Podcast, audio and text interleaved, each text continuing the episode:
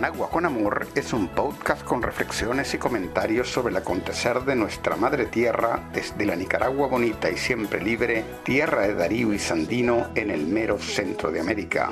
Yo soy Jorge Capelán. Hemos crecido juntos, trabajando. Estamos alojados en anchor.fm, la plataforma que democratiza la radio por Internet poniendo la producción de contenidos al alcance de todos y todas.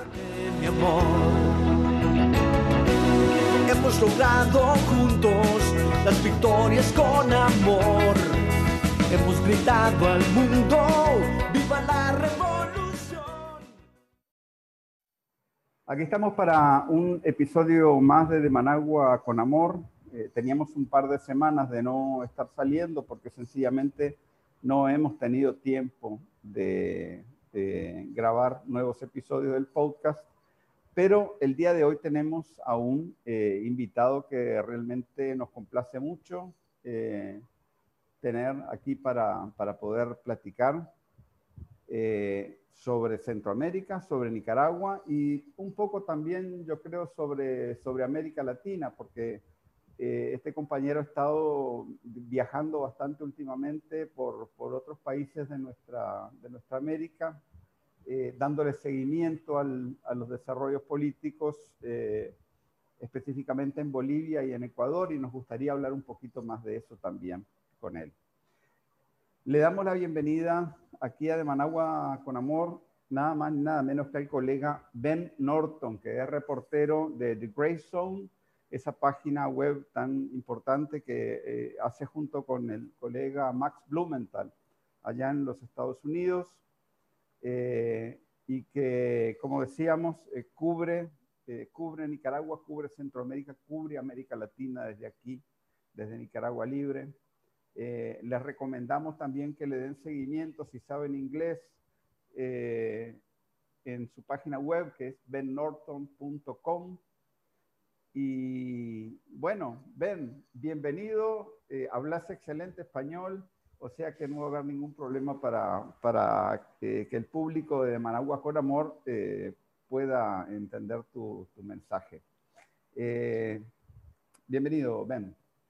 Sí, gracias por la invitación. Es un gusto estar aquí y es un gusto hablar de estos temas, estos temas porque la verdad es que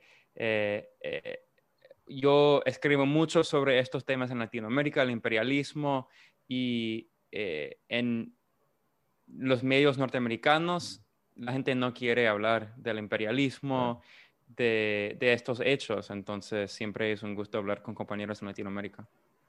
Eh, vos escribiste, bueno, por lo menos yo lo leí la semana pasada, pues, este, que anduvo circulando en la, en la red. Eh, un artículo eh, titulado El Plan Biden para Centroamérica. Y me, paró, me pareció excelente y, de gran actualidad, en realidad, porque es algo acerca de lo que todos nos preguntamos, ¿no? ¿Qué es lo que la administración Biden se trae entre manos? Eh, sobre todo también con respecto a lo que fue la, anterior administración de, de Donald Trump. Y hablabas en ese eh, reportaje acerca de un plan de 4 mil millones de dólares para América Central.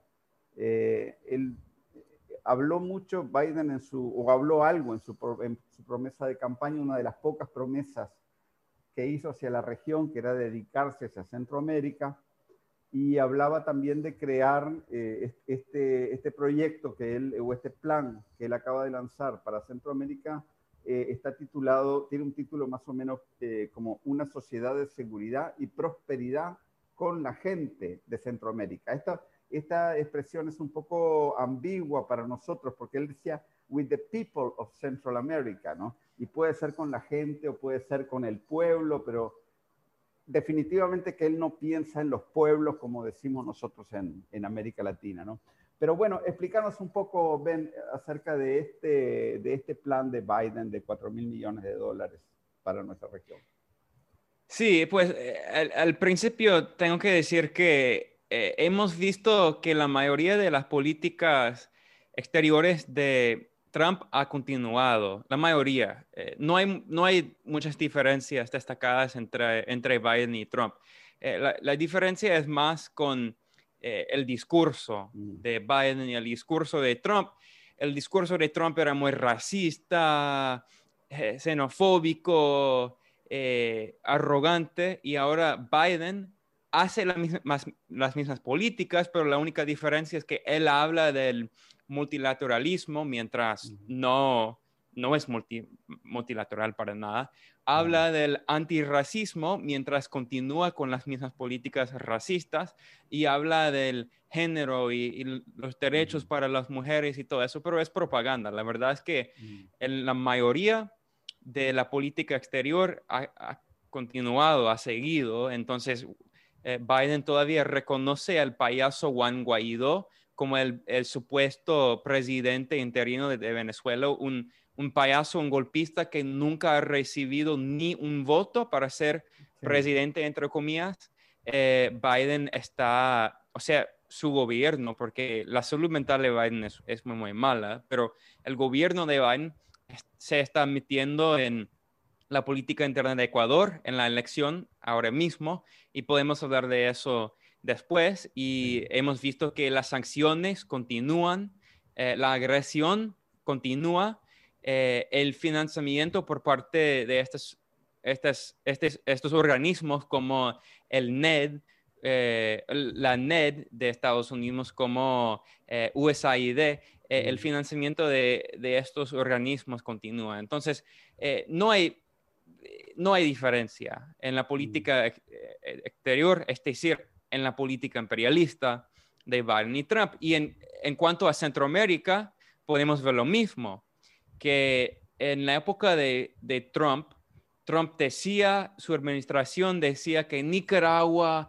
es supuestamente una dictadora y decía que es un régimen que mata a su, a su pueblo y apoyó, eh, la administración Trump apoyó un intento de golpe súper violento aquí eh, en 2018, eh, que empezó en abril.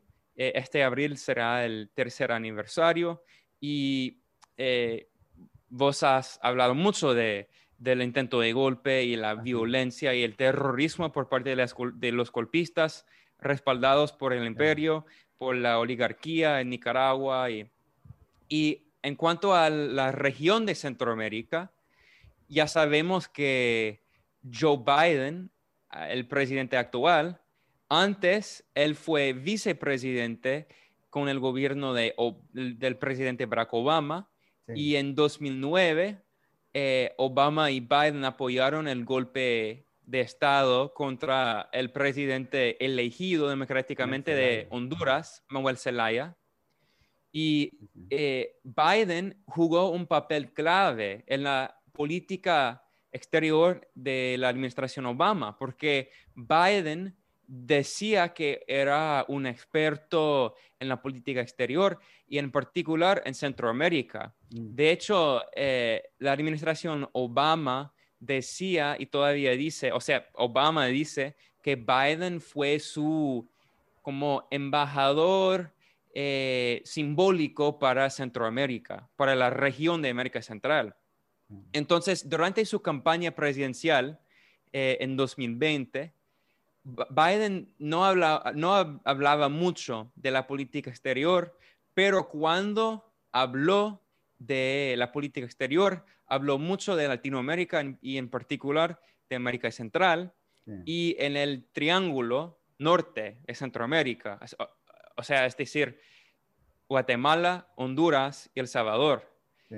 ¿Por qué? Porque en Estados Unidos hay mucha migración de esta eh, región. Eh, hay miles, hay millones de migrantes Claro. eh, y no la mayoría, pero la pluralidad de los migrantes que van a Estados Unidos vienen de Centroamérica y en particular el Mm. Triángulo del Norte. Solo menos, eh, menos de 8% viene de Nicaragua, Mm. mientras Estados Unidos dice que eh, Nicaragua es supuestamente el gobierno democráticamente elegido. Aquí el gobierno que fue elegido democ- democráticamente varias veces, el gobierno sami- sandinista, Estados Unidos dice que es una dictadora, mientras Estados Unidos respalda a la dictadora en Honduras eh, una, dictadura, una narcodictadura de, de, un supuesto presidente Juan, Orlando Hernández, que trabaja con los, con los narcos, con los narcotraficantes. Él es narcotraficante, es dictador, oprime a su propio pueblo y Estados Unidos respalda, eh, lo respalda a él. Estados Unidos ahora apoya el gobierno neoliberal y cada vez más autoritario de Nayib Bukele en El Salvador. El gobierno de Estados Unidos apoya el gobierno derechista y corrupto del ciudadano italiano Gemate en Guatemala, que quiero hacer hincapié aquí, tiene ciudadanía italiana. Y, hemos visto que este presidente corrupto y neoliberal de Guatemala trató de entrar Venezuela con su mm. pasaporte italiano y con su equipo, con, sus pasaportes españoles y italianos para para hacer una reunión con el golpista Juan Guaidó. Entonces, eh, Estados Unidos, con Obama, con Trump y actualmente con Biden, apoya a e-, estos gobiernos de, derecha en el norte de Centroamérica, en el Triángulo Norte. Y su plan son cuatro miles de millones de dólares en financiamiento para estos gobiernos. Sí. Ahora, yo me pregunto, porque yo eh, leí hace un par de semanas, creo que fue un artículo que publicó Gilberto Ríos, el dirigente de Libre de Honduras, ¿no? que cuando Nancy Pelosi estuvo en Honduras la última vez, creo que fue hace un par de años, algo así, ella evitó a toda costa que se le viera con Juan Orlando Hernández. Hizo todo lo posible para no no, no aparecer en ninguna reunión ni en ninguna foto con él. Ya desde entonces se sabía todo el tema este del narcotráfico, incluso, o sea, ahora ya un juez de Nueva York que lo dice abiertamente, la fiscalía, que es el Estado en realidad estadounidense, lo, le, dice narco directamente a, Juan Orlando Hernández, ¿verdad? Y, por otro lado, también en, eh, en El Salvador, hay toda una situación muy paradójica con, con Bukele, porque Bukele en realidad le está tratando de construir un imperio para él mismo y para su familia. Dicen que es dueño de 12 empresas, ¿no? Y por otro lado, él ha entrado en directo conflicto con la vieja oligarquía hondure eh, salvadoreña, ¿no? Y con el partido Arena, ¿verdad? Eh, y por otro lado, estoy viendo en el caso de Guatemala.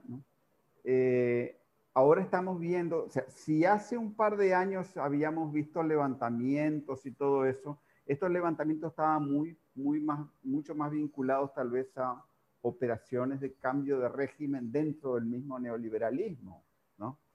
Pero lo que pasa es que ahora vemos sindicatos campesinos, movimientos indígenas, ¿no? Que eh, vemos una protesta popular orgánica que está teniendo lugar. Eh, ¿No te parece que va a ser bastante difícil para Estados Unidos mantener un control estable eh, político dentro de estos países del Triángulo eh, Norte de Centroamérica? Sí, exactamente. E, es por eso que tiene, es por eso que Biden tiene este programa del plan Biden, porque Estados Unidos reconoce que esta región no es estable para nada y mm. o sea, Nicaragua es el país más seguro de Centroamérica, es el país más igual de Centroamérica y Estados Unidos eh, apoyó el intento de golpe y ya en este año, porque, o sea, este año hay una elección importante en noviembre en Nicaragua y Estados Unidos todavía apoya operaciones golpistas, ya, ya sabemos... Eh, William Grigsby publicó y nosotros hemos publicado documentos de USAID, del gobierno de Estados Unidos, eh, el, el, organismo supuestamente la Agencia de, del Desarrollo Internacional, o yo, yo digo desestabilización internacional, y USAID tiene un, un plan golpista contra el gobierno, gobierno sandinista, pero ellos entienden que eh, la situación es horrible en el Triángulo Norte. Es por eso que quieren usar miles de millones de dólares para tratar de crear empleo, y, pero no empleo bueno, o sea, es empleo para empresas norteamericanas. O sea, eh, y entonces, en, este sentido, podemos hablar del, de lo específico específico del plan Biden. El plan Biden dice, eh, es un plan completamente neoliberal y dice que el plan para desarrollar el Triángulo Norte de Centroamérica es con, eh, con alianzas con el sector privado, o sea, con las grandes empresas de Estados Unidos, para explotar eh, a los trabajadores, los obreros del Triángulo Norte. Eh, entonces, el plan Biden dice, o sea, eh, no tenemos una ley específica, pero en la página de la campaña presidencial de Biden hay varias páginas, en la página oficial, en el sitio web, hay varias páginas que hablan de las ideas que el gobierno tiene, el gobierno yankee tiene, y el gobierno dice que quiere menos impuestos, quiere, ah, quiere fortalecer los acuerdos comerciales, es decir, CAFTA, que es un acuerdo completamente neoliberal. CAFTA como, el, como NAFTA, eh, no eh, NAFTA para Centroamérica. Entonces, ya sabemos que sus políticas son políticas económicas completamente neoliberales, a favor de las empresas y la oligarquía y los ricos y en contra de los obreros, en contra de los sindicatos, en contra de las comunas. Entonces es más de lo mismo, la única diferencia es la cantidad de dinero, porque para Estados Unidos, o sea, para el gobierno, que es un gobierno oligárquico controlado completamente por los capitalistas, los ricos, los millonarios, y el Partido Demócrata y el Partido Republicano son representantes de la clase capitalista, la clase oligárquica, para ellos solo hay una opción para desarrollar un país. Eh, es la opción neoliberal. Es más inversión capitalista por parte, más inversión extranjera, es decir, no es inversión para desarrollar la economía local, es inversión parasítica y más explotación de los trabajadores en condiciones horribles a favor de las grandes empresas. Entonces, es obvio para nosotros que nada, nada va a cambiar. La idea es que, ok, tenemos mucha migración del Triángulo Norte porque hay mucha violencia en esta región, porque hay muchos delitos, mucho crimen, porque hay, no hay muchas oportunidades en, en, cuanto al trabajo, en cuanto a la educación entonces hay mucha gente que se va. Entonces, solo vamos a invertir más dinero en las grandes empresas para crear trabajos horribles, pero son trabajos y un trabajo horrible es mejor que desempleo, para explotar y para... Eh, el gobierno de Biden dice que quiere incentivizar ¿no? a las empresas que vayan a Centroamérica, que inviertan en Centroamérica. Estadounidenses. Pero entonces lo que le está diciendo la clase trabajadora estadounidense es que van a tener menos trabajos. De los trabajos que ya hoy en día están desapareciendo, van a desaparecer más. ¿O cómo es eso? Sí, pues de, de, hecho creo que la mayoría de, de, estos trabajos ya están en otros países. No van a... Mm no van a exportar los trabajos de, desde este Estados, Unidos, a Centroamérica. Quizás están en México, están... De hecho, y, esto es parte de la, nueva Guerra Fría, porque durante la administración Trump, eh, Trump decía y su gobierno decía que queremos mover los trabajos con empresas norteamericanas en China y queremos mover los trabajos a Latinoamérica. Entonces, parte del plan es mover los trabajos en las empresas en China, Indonesia, otros países en Asia y mover los trabajos a Centroamérica. O sea que es una continuidad en realidad de la política de Trump, eh, con una retórica distinta, pero con una, en, en, esencia sería lo mismo. Exactamente, e, es lo mismo. La única diferencia, como dije, es el discurso, la estrategia discursiva y ahora Biden habla de la el papel clave de la mujer en el plan Biden. O sea, eh, eh, van a explotar no solo a los hombres, sino a las mujeres. Qué, qué buena oportunidad para las mujeres. Además, dice que el gobierno Biden, la administración Biden dice, siempre repite que vamos a trabajar con la comunidad civil. Siempre hablan, les encantan las ONGs. Sí, sí. Este, fíjate, para volver sobre el tema económico, ¿no? La experiencia que nosotros tenemos aquí en, Nicaragua es que, este, por ejemplo, las empresas canadienses, las mineras canadienses, ¿no? Eh, ellas están muy contentas trabajando aquí en Nicaragua porque hay un modelo de negociación con las, con la, con las comunidades, ¿no? que si bien a ellos les obliga a invertir en la cuestión del medio ambiente, funciona. ¿no? Eh, una experiencia que nosotros tenemos aquí en Nicaragua es que este, el, gran, el principal obstáculo, que es como, tal y como se mira desde Nicaragua hacia el resto de la región centroamericana, a que vengan las empresas eh, a establecerse a estas regiones son que hay mala infraestructura, los servicios no funcionan, por ejemplo, la electricidad, el transporte, hay una inseguridad y una inestabilidad enorme, los, movimientos sociales salen a la calle a protestar o a hacer huelga, hay corrupción, ¿no?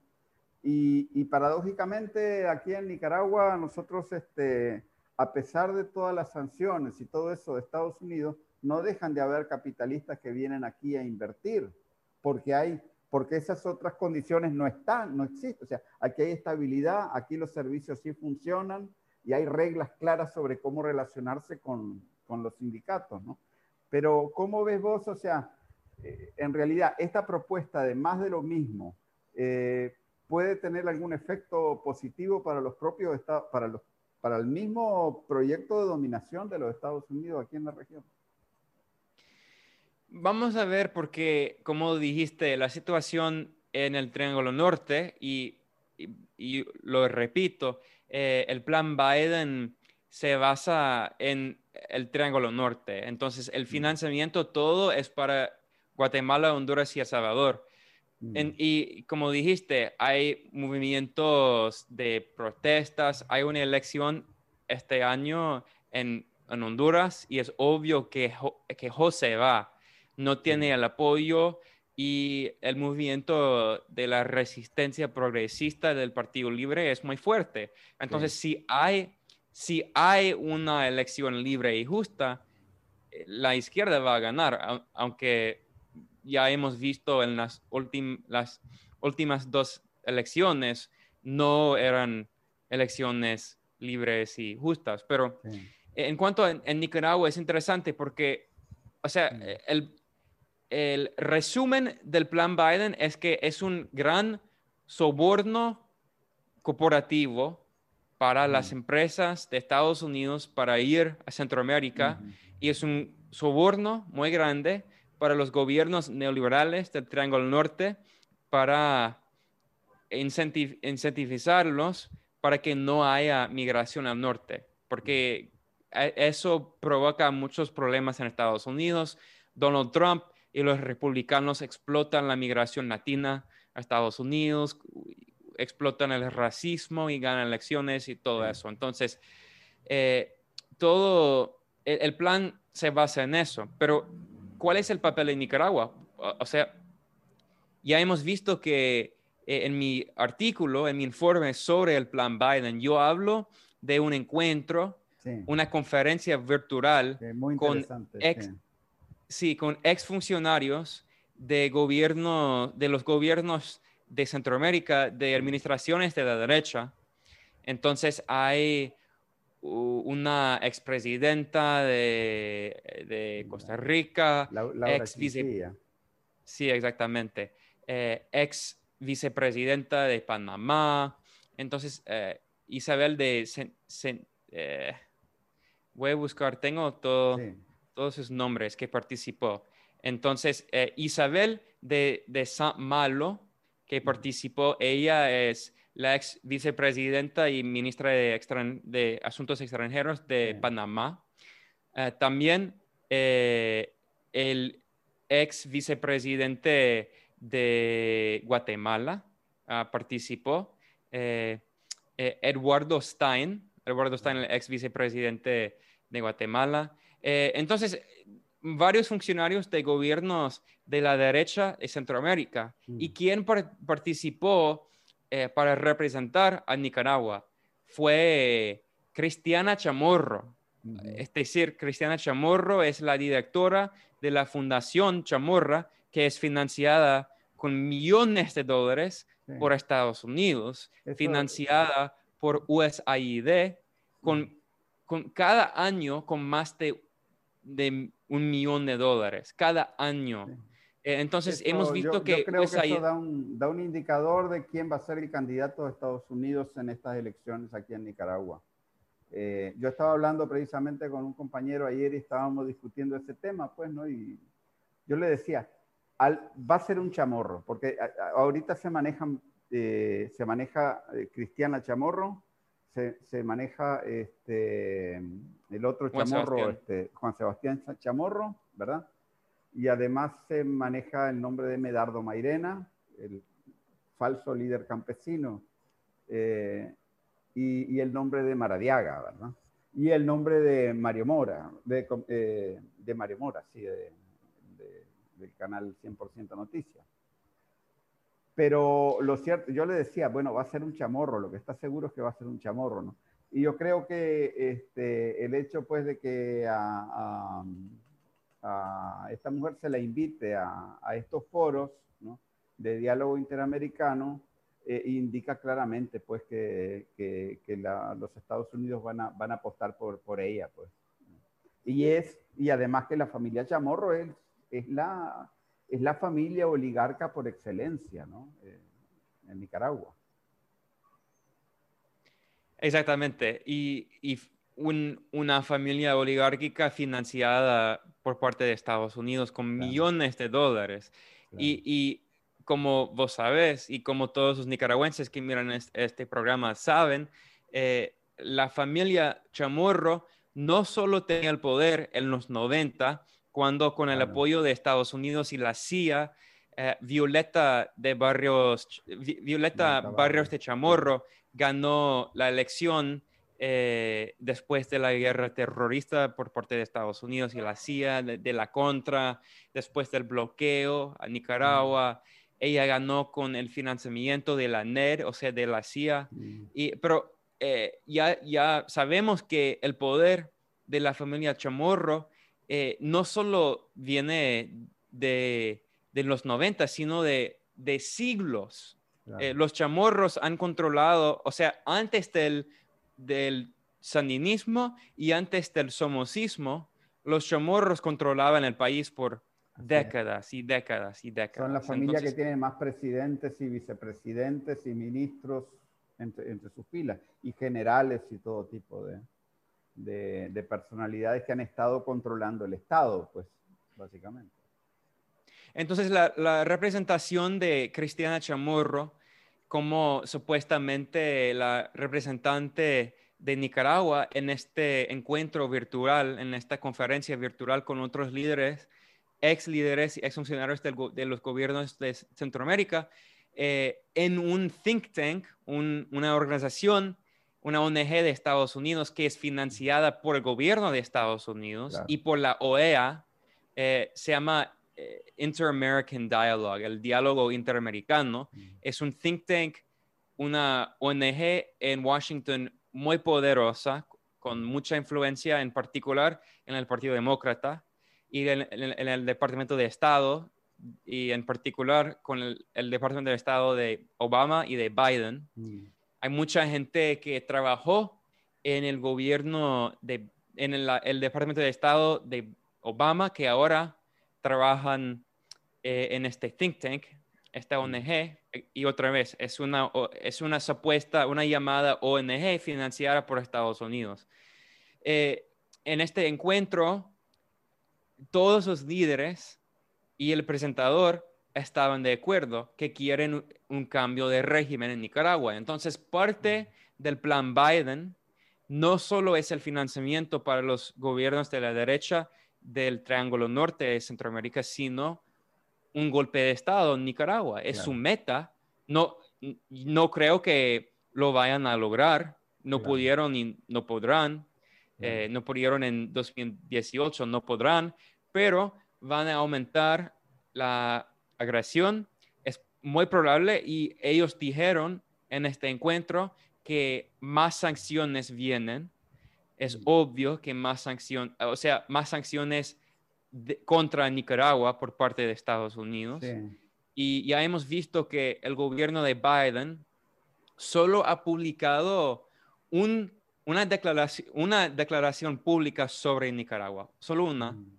O sea, no no ha tenido el poder por mucho tiempo, mm. pero el portavoz del Departamento de Estado de Estados Unidos se llama Ned Price. Él mm. Es un ex entre comillas, un ex agente de la CIA y ahora es el portavoz del Departamento de Estado. Y ya, ya hemos visto que en Estados Unidos actualmente no hay una diferencia entre la CIA y el Departamento de Estado.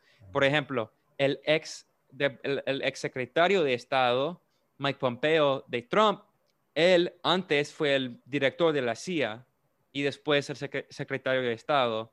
Y ahora el portavoz del Departamento de Estado de Estados Unidos bajo Biden, Ned Price es un ex agente de la CIA. Él dijo en una declaración sobre Nicaragua, dijo que Nicaragua supuestamente está en el camino a la dictadura, dijo. ¿Y por qué dijo eso? Porque estaba respondiendo a la nueva ley de la Asamblea Nacional aquí en Nicaragua eh, sobre las los agentes extranjeros. Que, por cierto, esa ley es casi igual a una ley que ha, que ha, existido en Estados Unidos por más de 80 años. Y Estados Unidos recientemente, durante la administración Trump, Estados Unidos usó esa ley para, para decir que los medios de Rusia y de China popular no son medios, sino agentes extranjeros. Entonces, ahora que Nicaragua tiene una ley muy parecida a la ley que ha tenido Estados Unidos por ocho décadas, ahora Estados Unidos dice que Nicaragua está en el camino a la dictadura. ¿Y por qué? Porque la Fundación Chamorro, que es financiada por parte de Estados Unidos con millones de dólares, dijo que va a suspender sus operaciones en Nicaragua. Es probable que no, había medios que, que reportaron, que dijeron que la Fundación Chamorro va a cerrar sus operaciones. No, no, eso no es verdad. Solo va a suspender sus operaciones en Nicaragua voluntariamente, no por un orden del gobierno de Nicaragua, del gobierno saninista, sino por su propia voluntad en protesta en contra de la ley constitucional. Mm. Y es probable que ahora la Fundación Chamorro va, a funcionar, va a operar en Costa Rica y en Miami, pero eh, en protesta en contra de la ley, dijo que va a suspender las operaciones en, Estados, en, Nicaragua y Estados Unidos estaba muy enojado porque la Fundación Chamorro, Estados Unidos usa la fundación para financiar a otros grupos de la derecha en Nicaragua, para entrenar a llamados periodistas, o sea, derechistas de la desinformación, de la propaganda de las noticias falsas, como 100% mentiras, 100% noticias que es financiada. Eh, e-, este canal, ese medio, esta propaganda es financiado por la Fundación Chamorro por parte de USAID de Estados Unidos. Casualmente, este, los agentes de Estados Unidos aquí en Nicaragua eh, hoy estaban en el Parlamento Europeo, Vilma Núñez y toda esta gente, ¿no? Eh, estaban en el Parlamento Europeo eh, pidiendo sanciones contra Nicaragua justamente con motivo de, una discusión de la ley de agentes extranjeros de Nicaragua.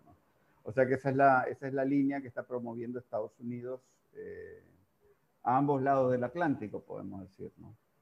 Sí, y, en este encuentro que mencioné, esta conferencia de que hablo en mi artículo en thegrayzone.com, eh, Cristiana Chamorro pidió más sanciones por parte de Estados Unidos contra su propio país. Y eso es increíble para mí, como norteamericano, escuchar a nicaragüenses pidiendo más guerra económica contra su propio país por parte del imperio, asesino, genocidio. Entonces, para mí, esta es la definición, el significado de vende patria. Eh, pedir guerra contra tu propio país. Además, eso está ya, ya está establecido, pues que este, hacer ese tipo de declaraciones, eh, según la ley aquí en Nicaragua, significa la pérdida de, la, de los derechos políticos, según una reciente ley eh, aprobada por la Asamblea Nacional. Supongo, me parece pues que todas estas declaraciones lo de la Unión Europea hoy es parte del mismo, de la mismo programa de la reunión de diálogo interamericano, no te quepa la menor duda, ¿no? Y es en realidad una especie de provocación al gobierno, a ver si el gobierno realmente eh, le va a quitar los derechos a, a alguno de estos políticos, ¿no? Eh, vamos a ver cómo, cómo va a actuar el, el, gobierno de Nicaragua, pero lo cierto es que también... Eh, este tipo de agresión eh, contra el proceso electoral de Nicaragua se da también en un contexto de una OEA que se me antoja a mí bastante debilitada desde el punto de vista político. ¿Qué me podés decir vos de, la situación de la OEA como instrumento en estos momentos de agresión a los países eh, de izquierda de América Latina? Sí, eh, una pregunta muy buena. Voy a responder en un momento, pero antes quería decir que en cuanto a la Unión Europea, recordemos que hasta recientemente la Unión Europea reconocía a Juan Guaidó, el títere de Estados Unidos, como el falso presidente de Venezuela. Entonces, esta, este organismo, la Unión Europea, es completamente colonialista, imperialista. Y sí, es absurdo. Eh, en cuanto a a, la OEA, eh, es increíble. Eh, no, no ha tratado de ocultar su papel en la región. Después del golpe fascista contra el gobierno elegido democráticamente en Bolivia, mm. eh, contra Evo Morales en noviembre de 2019, la OEA todavía se está metiendo no solo en los asuntos internos de Bolivia, sino en los asuntos eternos de Nicaragua, de Venezuela, de Ecuador.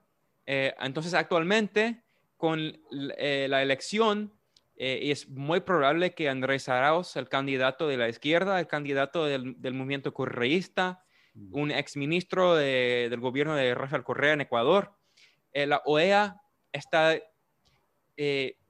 sostiene que Andrés Arauz ha recibido financiamiento por parte del el N de, Colombia, sin pruebas. Solo hay, la única supuesta prueba es un falso video que fue grabado en Ecuador de tres hombres que decían que eran militantes guerrilleros del LN, pero un experto, de, hecho es un poco cómico, un experto de, de, los aves, de los pájaros, dijo que no, hay, hay un ruido muy específico, muy único de un ave, muy específico que solo vive en Ecuador, solo se encuentra en Ecuador. Entonces, ese video es falso, eh, pero la OEA está usando, utilizando esta falsa noticia para pedir que Andrés Arauz sea suspendido, que no sea el candidato en la elección.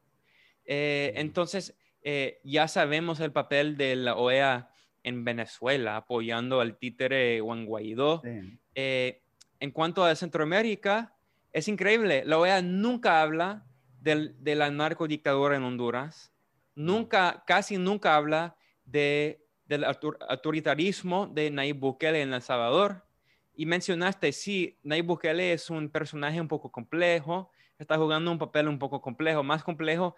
O sea, no, es, está trabajando con el gobierno yanqui, por supuesto, pero al mismo tiempo es, es, un, es una persona independiente con sus propias intereses independientes, pero eh, Nayib Bukele reconoce a Juan Guaidó como el falso presidente de Venezuela y Nayib Bukele siempre, cada semana, por, por divertirse, critica al gobierno sandinista, dice mm. que Ortega, el presidente Daniel Ortega, supuestamente es un dictador. Entonces, y, eh, y él, ahora él tiene, casi tiene control absoluto y la OEA no dice nada, mientras mm. la OEA sostiene que Nicaragua supuestamente es una dictadura. Entonces, eh, eh, la OEA, como dijo el comandante Fidel Castro hace varias décadas, la OEA es el ministerio de las colonias yanquis. Eh, antes, de, antes de dejar un poco el, el tema de Centroamérica, para hablar un poco más sobre, sobre, sobre Bolivia y sobre Ecuador, que también este, están muy, muy este, candentes en estos momentos. Eh, yo quería eh, ver si podíamos hablar, porque en tu artículo hacia una reflexión sobre las, eh, los objetivos geopolíticos de, de, este plan Biden para Centroamérica. Y y vos decías que eh, eh, uno de los objetivos era contrarrestar la influencia de China y de Rusia también. Sin embargo, por ejemplo, Nicaragua no tiene relaciones con China. Los países más proestadounidenses de la región son los que más tienen relaciones con, China, más o menos, ¿no? Eh, aunque con Rusia sí tiene muy buenas relaciones. Pero, ¿cómo ves vos las posibilidades reales de, de, que Estados Unidos logren contrarrestar la, la, digamos, las tendencias multipolares dentro de la región centroamericana? Sí, es una, es una buena pregunta. Y, y, vos y yo hemos hablado de, del, de la cuestión política de China popular en Nicaragua. Yo entiendo que, que es, una, es un tema un poco complejo, eh, pero yo creo que, honestamente, creo que esa relación va a cambiar pronto. En la década que viene, creo que Nicaragua va a reconocer a China Popular. Eh, ya el Frente Sandinista ya tiene buenas relaciones con el Partido Comunista de China Popular. Eh, pero en cuanto a los otros países de, de, Centroamérica, la verdad es que El Salvador tiene relaciones con China Popular y no con Taiwán. Eh, entonces, eh, el plan Biden, eh, o sea, quieren un cambio de régimen, quiere, quieren un golpe de Estado en, Nicaragua, pero Nicaragua no es parte del plan Biden, solo un golpe de Estado. Como dije, eh, solo los tres países del Triángulo Norte, Guatemala, Honduras y Salvador, son parte y tienen relaciones con China Popular, en particular El Salvador. entonces, Estados Unidos no quiere que El Salvador tenga mejores relaciones con China Popular, e, en particular en lo económico. En lo económico. Honduras y Guatemala estaban ya dejando a Taiwán, tengo entendido, ¿no? Sí, exactamente. Entonces, eh, para ellos, para esos países, puede ser eh, importante porque hay muchas oportunidades para China Popular. Eh, entonces, los únicos países, eh, Honduras y Guatemala todavía tienen embajadas de Taiwán, Nicaragua y Paraguay, pero El Salvador no. Eh, y en los otros países de Latinoamérica, todos los demás países reconocen a China Popular y no a Taiwán. Entonces, cuando están hablando de, Centroamérica, eh, es importante porque estos son los únicos países de Latinoamérica que todavía reconocen a Taiwán. No hay mm. otros países. Entonces, mm. Estados Unidos, que Taiwán es, es como una colonia de Estados Unidos y Estados Unidos no quiere que pierda, que, que Taiwán pierda estos aliados en Centroamérica. Mm. Eh, y con Rusia es igual, obviamente. Estados Unidos dice que Rusia es... Eh, como el diablo. A mí, eh, eh, la propaganda contra Rusia es increíble. Es como la propaganda, y estoy hablando de la propaganda actual, es como la propaganda durante la Guerra, Guerra Fría. Y es por eso que decimos que hay una nueva Guerra Fría.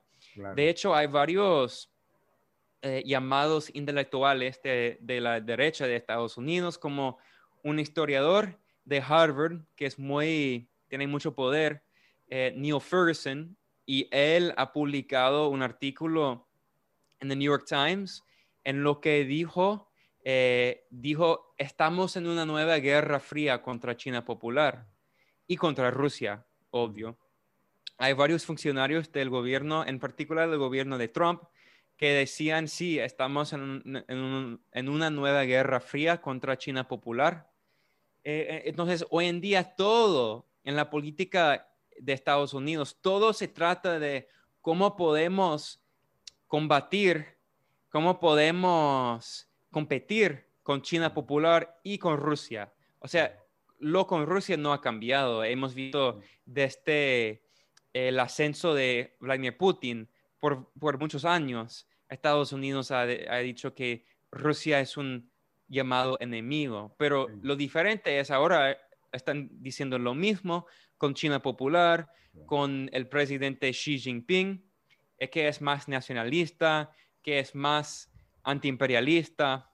Entonces vamos a ver, pero la verdad es que en todos sus, discursos, de, en todos los discursos de los exfuncionarios de los gobiernos de la derecha de Centroamérica que participaron en este encuentro virtual con esta ONG financiada por parte de Estados Unidos en Washington, de, de, de, que hablé en mi artículo, todos los participantes mencionaron China y dijeron que queremos mejorar las relaciones con Estados Unidos. Es decir, queremos más inversión por parte de Estados Unidos porque si no hay, si no haya inversión por parte de Estados Unidos, vamos a hablar con los chinos. Vamos a hablar con China Popular porque hay muchas oportunidades para China Popular. Entonces, es parte de, su, es parte de, la, estrategia de los, de los funcionarios de los gobiernos de Centroamérica, para, porque ellos quieren, o sea, la derecha, los neoliberales, quieren esa inversión extranjera. Entonces, ellos dicen, ah, danos dinero danos nuestro soborno corporativo o vamos a hablar con los chinos.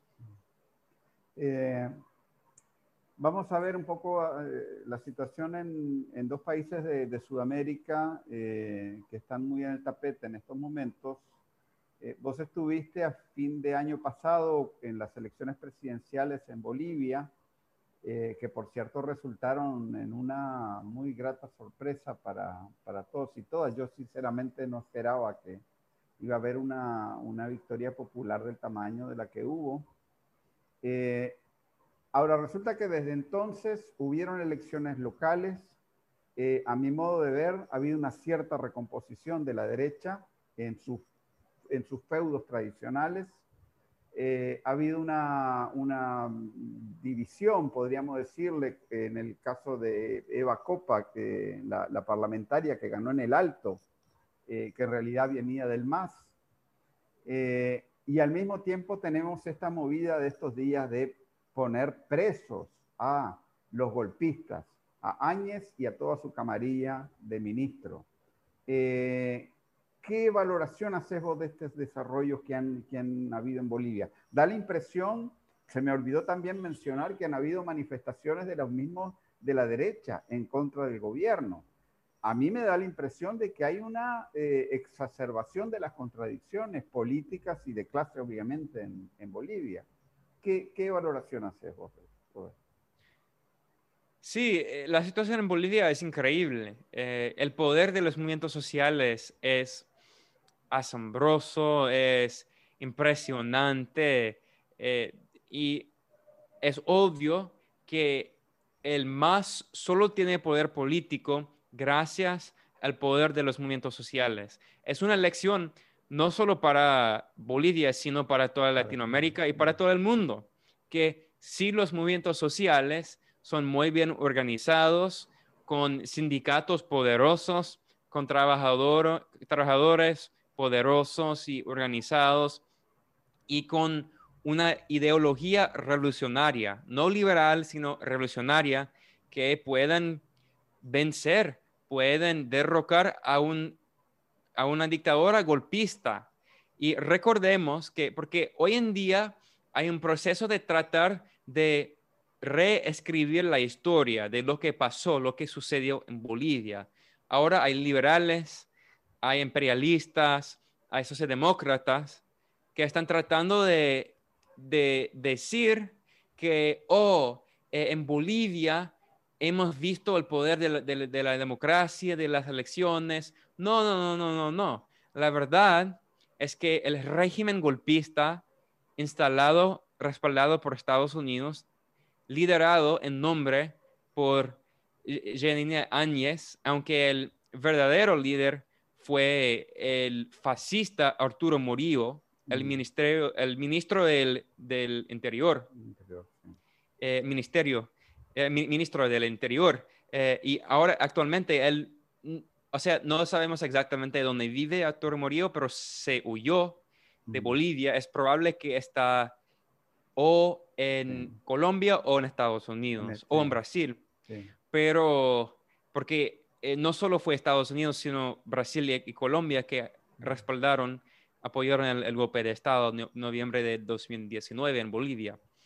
Pero recordemos que eh, el, régimen golpista eh, suspendió la elección tres veces, tres veces. Y al inicio en noviembre de, 2019, la golpista, la supuesta presidenta interina, eh, estilo Juan Guaidó, eh, Áñez, ella decía, y el gobierno yanqui decía, y la OEA decía, que ella solo fue la presidenta interina por un periodo de un mes y ella iba a convocar elecciones y no lo hizo. Suspendió la elección tres veces y, después de un mes, dos meses, después de casi un año tenía el poder antidemocrático, masacró, su régimen masacró a decenas de manifestantes indígenas en, masacres en Sencata y Sacaba. Y nosotros en Negrezon eh, publicamos un documental sobre la masacre en Sencaba fuimos a Sencaba eh, eh, y, hicimos entrevistas, sacamos entrevistas con los miembros, los familiares de las víctimas de las, del masacre. Eh, pero recordemos que el régimen suspendió la elección tres veces y solo hubo una elección libre y justa gracias al poder de los movimientos sociales. Es por eso que el más, eh, el más tiene dos nombres y siempre cortamos y siempre los medios cortan el nombre completo. El nombre del más es el más IPSP, el movimiento al socialismo, instrumento político para la soberanía del pueblo. Entonces es el instrumento político de un movimiento revolucionario. Eh, entonces, y, la, victoria reciente eh, en las urnas creo que es otra, otro ejemplo del poder del, de los movimientos sociales en Bolivia y de los sindicatos. Eh, y es muy impresionante y creo que muchos países deben aprender de lo que están haciendo en Bolivia. De hecho, Bolivia tiene la tasa más grande de sindicatos en el mundo, o una de las las tasas más grandes. Creo que es la más grande e, en cuanto a eh, el, por ciento de la población de los trabajadores que tienen sindicatos. Claro, entonces, la, o sea, eh, eh, las contradicciones que se ven ahorita en Bolivia obedecen precisamente a, esa lógica, mucho más, este, mucho más radical, podríamos decir también, de, de, la contradicción política, porque otro partido podría haber más bien, en estas condiciones en las que los golpistas tienen las armas, eh, se podía eh, haber tal vez negociado de otra manera, pero, pero lo cierto es que no va por ese lado la cosa. Sí, pues el, el comandante Ortega aquí dijo en un acto que él creía que los bolivianos deberían luchar contra la dictadura. Y lo, yo creo que eh, fue una respuesta muy, muy clara y, necesaria, eh, pero lo bueno es que gracias a la organización del pueblo y de los sindicatos y su poder, su habilidad, porque pudieron, eh, pudieron como parar todo eh, con la economía. Mm. el, el, régimen golpista no podía gobernar gracias al poder de, las organizaciones sociales en Bolivia, pero sí es verdad que hay muchas contradicciones y creo que cuando el comandante dijo que eh, ellos deben hablar de, la importancia de, la lucha armada contra esa dictadura, mm. creo que tiene razón y tenía razón y todavía tiene razón porque ya hemos visto que el ejército eh, y la policía en Bolivia no es un ejército revolucionario para nada, es un ejército que todavía es controlado por elementos antirrevolucionarios, elementos imperialistas, muchos que fueron entrenados eh, por Estados Unidos. Nosotros hemos publicado informes mostrando que varios jefes generales y otros líderes del ejército y de la policía fueron entrenados por parte de Estados Unidos. Entonces, un problema con el proceso revolucionario en Bolivia, eh, una cosa un poco débil del movimiento ahí es su control sobre eh, el ejército. Es un problema. Y ya están hablando de eso y la importancia de reformar al ejército, pero no es como el ejército en Nicaragua, que es un ejército revolucionario, no es como el ejército en Venezuela. Eh, eh, y, hay, la posibilidad de otro golpe de Estado en Bolivia. Eh, sobre el tema de Eva Copa y de la situación del Alto, porque el Alto es una ciudad muy importante, especialmente para, la, para el movimiento popular en Bolivia, ¿no? Que, ganó, eh, ganó esta, esta mujer que se, fue expulsada, de hecho, del, del MAS. Eh, ¿Qué lectura hace? ¿Se puede hacer un paralelo entre eh, Eva Copa y Yacu Pérez en Ecuador, por ejemplo? No diría que ella es otro Yacu Pérez, pero yo puedo decir que varios militantes en Bolivia me dijeron varias personas, no solo una persona, que no tienen confianza en Eva Copa. Me lo dijeron en octubre, antes de la elección.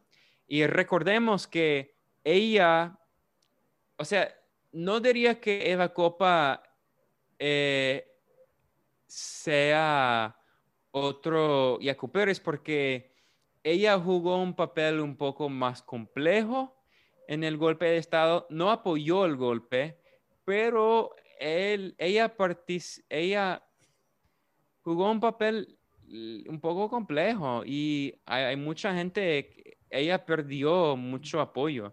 Eh, mm. Ella, y ella, eh, es, es, un tema muy complejo y hay muchas, muchas cosas que son críticas internas en el movimiento boliviano y no quiero, o sea, yo soy periodista, no quiero, no me quiero meter en la política interna de Bolivia, pero yo puedo decir que ella perdió mucho apoyo y antes de la elección y ha perdido más desde la elección ah. y hay gente que cree que no se puede confiar en ella. Mm. Este, bueno, entonces vamos a ver un poco la situación en Ecuador, porque vos estuviste ahora en, estas, en la primera ronda de las elecciones allá en Ecuador, este, y, cómo ves eh, las perspectivas para la, segunda ronda que se va, va a tener lugar ahora en abril. Sí, eh, la situación en Ecuador es un poco parecida, pero la diferencia es, eh, es esta cuestión de los movimientos sociales, ¿no? Porque ya hemos visto que en Bolivia, Evo Morales vino de los movimientos sociales. Evo Morales era, Evo Morales es indígena y era es organizador, organizador de los movimientos sociales de las comunidades indígenas, no, no tenía poder político antes de, o sea, no, Rafael Correa tiene una historia muy distinta. Eh, estoy diciendo que eh, Ecuador y Bolivia tienen muchas similitudes, pero al mismo tiempo hay muchas diferencias. Y en Ecuador, el papel de los movimientos sociales es mucho más débil. Y además, en Ecuador hay varios movimientos sociales que son anti-correísta, que son financiados por parte de Estados Unidos.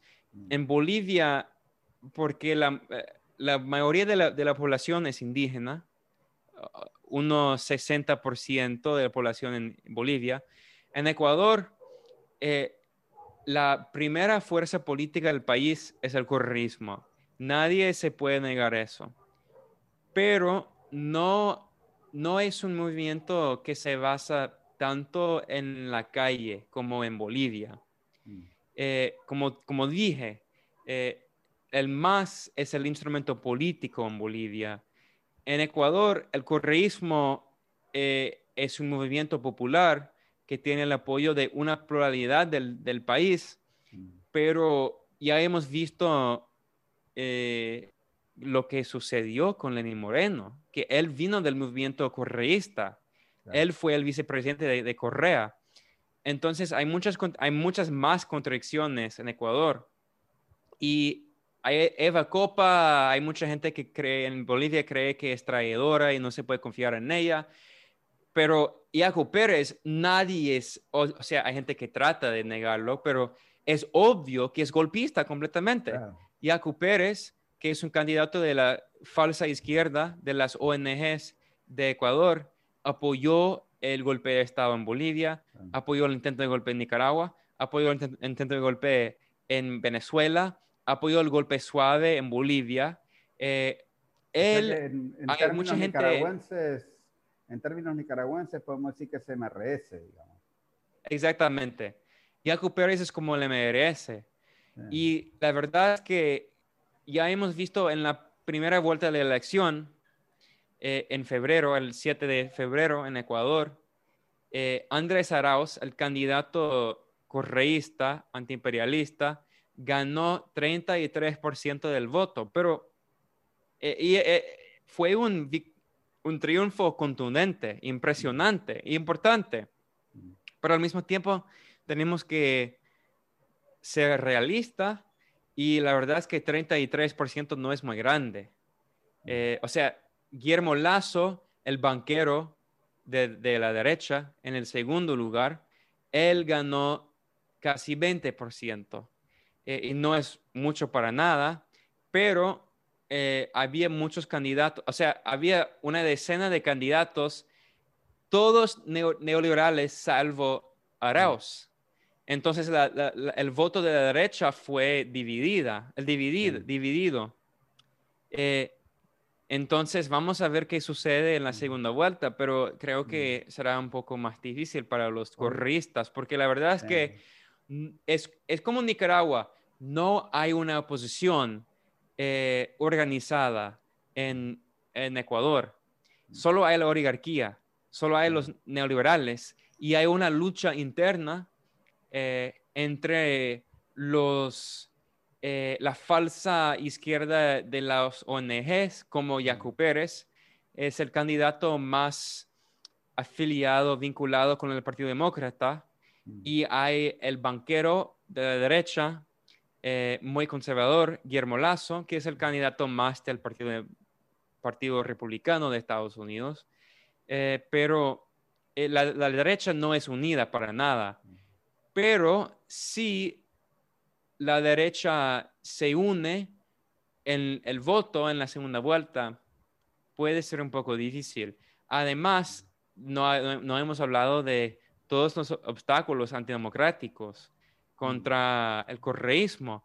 El CNE, el Consejo Nacional Electoral de Ecuador, es una institución completamente politizada, mm. politizada completamente. Es un, es un organismo corrupto, controlado por la oposición anticorreísta, que prohibió eh, la candidatura de Correa a la vicepresidencia, que prohibió el partido político de Andrés Arauz. Entonces, no creo que no creo que haya una elección libre y justa en abril. No lo creo. Y la OEA se está metiendo en la política interna, en la elección. Estados Unidos está tratando de robar, robar la elección y Colombia, el narcoestado de Colombia también se está metiendo en la política interna de Ecuador actualmente. Bueno, esperemos que tengamos un, eh, un triunfo popular en las en las próximas eh, elecciones en, el Ecuador, aunque hay que, hay que este, entender que la situación no es tan fácil y no hay que ser tampoco eh, muy triunfalista, digamos. Eh, bueno, hablamos de Centroamérica, hablamos de Bolivia, hablamos de Ecuador. ¿Qué balance podría hacer vos acerca de los, el proyecto de Estados Unidos hacia América Latina a la luz de lo que hemos hablado esta noche? Sí, la verdad es que como dije al inicio, voy a repetirlo, no hay diferencias entre Biden y Trump. Y siempre decimos nosotros los socialistas de Estados Unidos, los antiimperialistas, que el imperialismo es completamente bipartidista en Estados Unidos. No hay cambio. No, hay, no, no hubo cambio con, con Bush, no hubo cambio con Obama, no hubo cambio con Trump. Y es lo mismo con Biden. Pero al mismo tiempo, yo diría que puede ser un poco más peligroso con Biden. Y Trump era horrible, es horrible, es muy reaccionario, eh, muy derechista, jugó un papel en Latinoamérica horrible, horrible, con el intento de golpe contra Nicaragua, el gobierno sandinista aquí, con el intento de golpe con Juan Guaidó contra Venezuela. Pero la verdad es que con Biden ahora no hay, el marketing es mejor, ¿no? Mm. E, entonces ahora la administración Biden habla de, de, los derechos para las mujeres, de los derechos para la gente LGBT, para eh, las feministas en México que Ahora la, derecha de México apoya al movimiento feminista en contra de AMLO, en contra de, Morena, el Partido Progresista de México. Entonces ya hemos visto una nueva estrategia del, imperio, porque con, Trump no podía actuar como si fuera una fuerza progresista, porque Trump es muy reaccionario, muy conservador. Pero con Biden y en particular con la vicepresidenta Kamala Harris, que es una mujer negra y habla mucho de, la política de la identidad, la política identitaria, en una manera muy superficial o en una manera muy neoliberal. Ella, que tiene mucho poder en, este gobierno porque Biden, su salud mental es horrible, no participa mucho en, la, en la política cotidiana de, la Casa Blanca porque casi no puede participar porque su salud es horrible. Entonces, ya hemos visto que Kamala Harris está jugando un papel destacado. Eh, ya hemos visto que Kamala Harris, de hecho, ella está hablando con, con líderes de otros países. Como ella recientemente tuvo una reunión virtual con el presidente de Francia, de Francia, o sea, otro país imperialista muy grande, muy poderoso. Entonces, creo que la nueva estrategia de, Estados Unidos en su política exterior, no solo en Latinoamérica, sino en el Medio Oriente, obviamente, eh, en su eh, política muy agresiva contra China popular, hablando de los Uyghurs, de los musulmanes, de China, con esas mentiras, diciendo que acusando a China popular de genocidio, que es ridículo, eh, mientras Estados Unidos está cometiendo genocidio en Yemen contra el pueblo de Yemen. Eh, estoy diciendo que estamos viendo un cambio en la estrategia del imperio y ahora el imperio quiere decir, quiere que la gente piense, crea que es una fuerza progresista. Mm. Y en ese sentido, creo que puede ser más peligroso. Y en particular, ojo, creo que en este año, con la elección que viene en Nicaragua, vamos a ver más de esta estrategia, eh, esta estrategia muy nefasta de los liberales de Estados Unidos, van a decir que Nicaragua es un país que que el Frente Sandinista ya no es de la izquierda, porque no apoya el aborto. No dicen que la mayoría, de, la, gran mayoría de la población nicaragüense no apoya el aborto, pero no hablan de eso. Tienen sus representantes en las ONGs, en las universidades de Estados Unidos que hablan inglés y van a decir que nosotros son, somos feministas, mm. somos antirracistas, apoyamos los derechos de los indígenas como los misquitos, como hicieron en los 80 con la Contra y con la CIA. Y creo que van a haber, van a haber, va a haber mucha propaganda para tratar de, van a, van a decir lo que dijeron en 2018, que hay otra supuesta llamada revolución supuestamente contra el gobierno sandinista. Y ya lo están haciendo con Yacu Pérez en Ecuador y van a repetirlo. Y ya, ya, lo están haciendo contra Nicolás Maduro en Venezuela, contra AMLO en México y contra el corrismo en Ecuador. Sí. no, casualmente ayer en, aquí en Nicaragua salieron unos autoconvocados, entre comillas, a querer protestar, o sea, llamaron, después no salieron, tengo entendido querían protestar por el precio de la gasolina, que en realidad está subiendo en todo el mundo, está llegando ya a los 100 dólares el barril. Este, pero ya seguro que con todo ese dinero que está viniendo del plan Biden, eh, van a intentar hacer lo mismo que hicieron en 2018, pero difícilmente aquí en Nicaragua les funcione, ¿no te parece? No sé, creo que vos lo sabrías mejor que yo, eh, pero sí, no creo que puedan. Creo que con el intento de golpe que vimos en 2018 fue tan violento, horrible, sangriente, y creo que el pueblo está harto. incluyendo no solo los sandinistas, obviamente, sino mucha gente apolítica. O sea, ya, ya sabemos según las encuestas de MIR Consultores, que más del 60% de, la población apoya al sandinismo, el frente, eh, y al presidente, al presidente Daniel Ortega. Entonces ya sabemos que eh, el sandinismo tiene el apoyo de la mayoría de la, población, pero hay, incluso hay gente que no es sandinista. La otra, o sea, hay como un un, unos 20, 30% de, de la población que no es pucha, sino sandinista, sino, y no es pucha y no es sandinista, sino apolítica. Y creo que hay mucha gente que no quiere volver a la violencia y la brutalidad del intento de golpe. Entonces van a intentar algo, es obvio. El gobierno estadounidense va a intentar algo y la oligarquía aquí en Nicaragua va a intentar algo, pero no, no puede ser lo mismo. Bueno, eh, te quiero agradecer mucho eh, esta presencia aquí. Eh, estamos esperando el documental. Ustedes están trabajando en el documental, ¿verdad? Sobre el golpe de 2018, ¿no?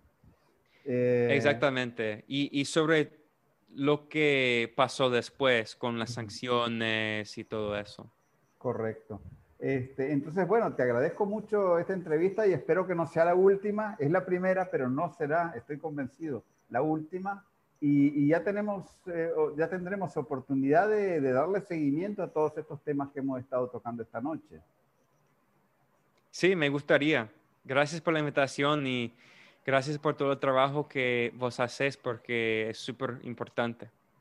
Bueno, muchas gracias, hermano. Un abrazo.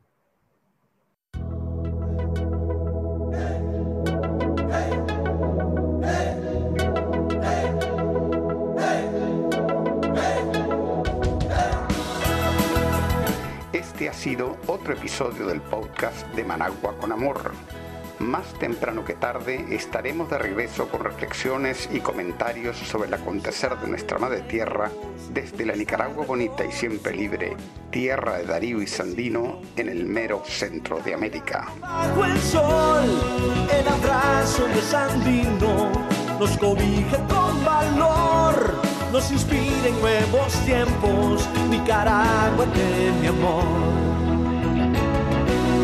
hemos logrado juntos las victorias con amor. Hemos gritado al mundo, viva la revolución.